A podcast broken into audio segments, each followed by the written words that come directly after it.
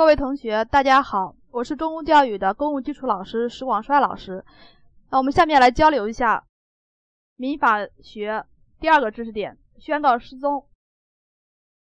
好，宣告失踪这个知识点在我们这个主观题的考察中啊，它是可考性比较强的一个知识点，因为我们这个主观题的考察，尤其是简答题，它善于考察构成要件性，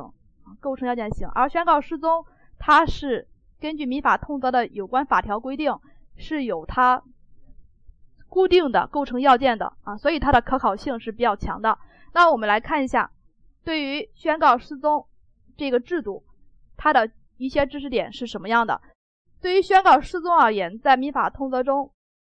有一条法条是这样规定的啊，它是指自然人下落不明，达到法定期间，经利害关系人申请。人民法院经过法定程序宣告其为失踪人的制度。好，对于宣告失踪这个概念，我们先来理解一下。第一点，它是一种制度，制度啊，也就是说，宣告失踪，它是我们民法通则规定的一个法律的一个制度啊。第二点是，自然人下落不明，达到法定期间，是自然人下落不明啊，自然人才有可能被宣告为宣告失踪。好，第三点是下落不明，下落不明啊。对于下落下落不明这么一个词，一定要注意啊，它是一个啊离开离开最后住所或者是居所没有任何音讯，没有任何音讯，处于下落不明的一个状态啊。那这是第三点了。那第四点是下落不明必须达到一定的期间，叫法定期间。法律对于这个宣告失踪，它是有个期间规定的。一会儿我们讲条件的时候啊，会来详细的来看一下法定期间。好，下面还有一点是利害关系人去申请，也就是说宣告失踪，他是要主动去申请才有可能会启动这么一项制度。最后一点是人民法院来进行宣告，是去找人民法院宣告失踪啊，人民法院依据职权，依据法定的程序来宣告为失踪人好，这是这个概念告诉我们的这么几点。那我们来看一下宣告失踪，宣告失踪的条件。那如果要构成宣告失踪，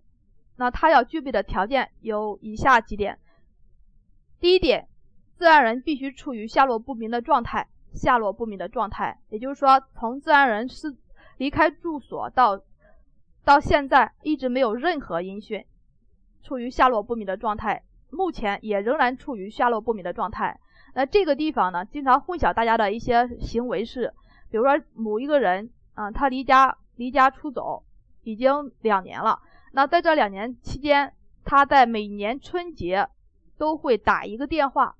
打回家啊，然后和家里说一下自己现在的情况，但是不告知家人自己所在的具体的一个呃位置。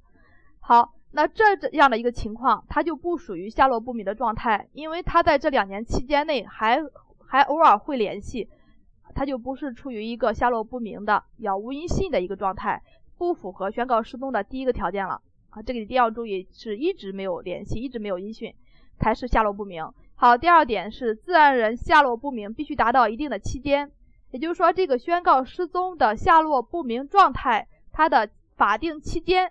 法律规定的期间是两年，从失踪人音讯消失之次日起算，次日起算啊，一共是两年的时间，所以这个两年一定要记住，精准记忆啊。如果在在我们这个案例中会给大家混淆一些事一些事实行为，比如说给我们大家来出一个这样的一个案例，说这个这个人他宣告失踪下落不明，下落不明啊。但他下落不明的一个状态啊，只是二十四小时或者是四十八小时，两天没有找到这个人了。那这里我能不能宣告这个人为失踪人？这是不可以的啊，这个只能是两年才能宣告失踪。好，第三条是需由该自然人的利害关系人向法院申请。好，这一条要注意，一个是利害关系人，第二是要向法院申请，向法院申请才能有可能。宣告为失踪人。先来看第一点，利害关系人。什么叫利害关系人？利害关系人，他是指与失踪人有人身关系或财产关系的人。人啊，那这些人都具体有哪些呢？比如说父母、父母、配偶、近亲属、债权人、债务人等，债权人、债务人等啊，这些都是利害关系人，这些人都可以去向法院来申请，申请为失踪人啊，申请失踪人为失踪人啊。这里要注意的是，债权人和债务人他也是利害关系人的一种，那他也可以去向人民法院来提出申请，说这个人失踪已经两年以上了。我要申请他为失踪人啊，好，这是这一个还，那同时还要强调一点，对于这个利害关系人申请权的行使，法律它没有规定顺序，没有规定顺序，也就是说，这个利害关系人中，父母、配偶、债权人、债务人等等其他人，那他没有谁先谁后的顺序，谁去申请都可以，任意申请人都可以申请。好，这是第三条，那第四条，需经法院依法宣告。需经法院依法宣告，才能被宣告为宣告失踪人。那法院在收到利害关系人的宣告失踪申请后，他先要发出寻找公告，先要发出一个公告啊，就张贴一一张公告，期间为三个月。公告期满之后，失踪事实才能得到确认，法院以判决方式宣告失踪，以判决方式来宣告失踪。那这里这个程序。这个程序的规定就告诉我们，并不是说我们一申请，这个人就被宣告为失踪人了。他必须是法院要去寻发寻找公告，经过三个月的一个公告的张贴期间，如果这个期间届满，失踪人还没有回来，失踪事实就得到确认，法院最终以判决方式判决失踪人为宣告失踪人。那这是这么一个程序的规定。好，我们最后来。总结一下，对于这个宣告失踪的失踪的条件一共是四个：第一是有一个状态是下落不明的状态；第二是这个下落不明的状态达到两年的有效期法定期；第三是利害关系人去申请，去人民法院来申请；第四是人民法院依职权来宣告并最终判决失踪人为宣告失踪人。这是四个条件。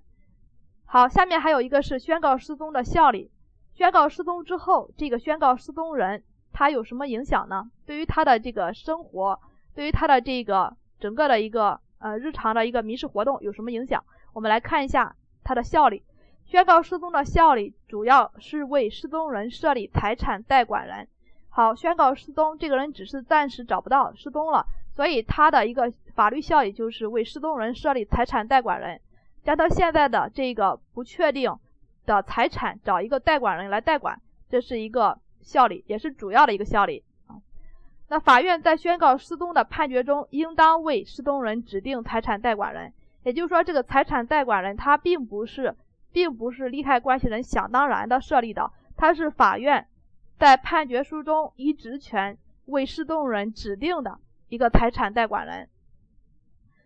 那在这个失踪人失踪期间。失踪人的债务由财产代管人从失踪人的财产中以支付财产的方式来履行。通过这么一条，我们就可以比较清楚的理解了为什么债权人、债务人他也可以作为利害关系人去法院来申请宣告失踪，因为在指定财产代管人之后，他可以找这个财产代管人来来要求自己的债权债务得到清偿，对吧？这是这么一点。好，那这是我们讲的这个宣告失踪的这个知识点。谢谢大家。